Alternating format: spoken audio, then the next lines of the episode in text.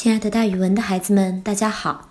我呢，就是那个爱讲故事、爱到了自己都姓蒋的蒋楠老师。今天我要给大家讲的成语故事叫做“包藏祸心”。包藏就是隐藏的意思，祸心是害人之心。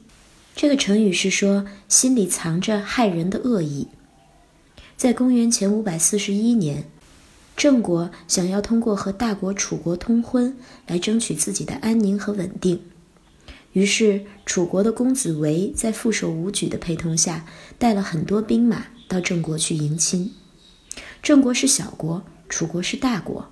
郑国与楚国交好，就可以靠着他的力量与别的诸侯国抗衡。为此呀，大夫公孙段就决定把女儿嫁给楚国的公子围。执政的大夫子产看见公子围带来了很多兵马迎亲，担心他趁机偷袭。便不让公子围住在城里的馆舍，并派子羽对公子围说：“帝都的馆舍狭小，容纳不下您这么多的随从，请您住在城外，并且举行迎亲仪式吧。”公子围非常不满意，说：“承蒙贵君赐给帝君大夫恩惠，把贵君大夫的女儿嫁给帝君的大夫做妻子，我们非常感谢。我们这次迎亲极为隆重，出发前摆了宴席。”在宗庙中进行了祭告。如果让我们在野外举行迎亲仪式，那不是把贵君的恩赐都赐到草丛里去了吗？我们就欺骗了先君，不能再当大臣了，也不能回去了。请大夫认真考虑一下。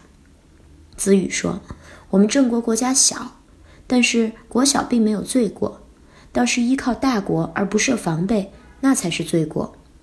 我们本来想通过联姻使自己得到安宁。”但楚国作为大国，却怀着害人之心来打我们弱小的郑国的主意，这是行不通的。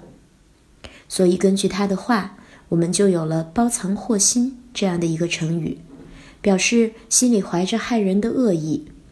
那包藏祸心的人，大家也一定要小心哦。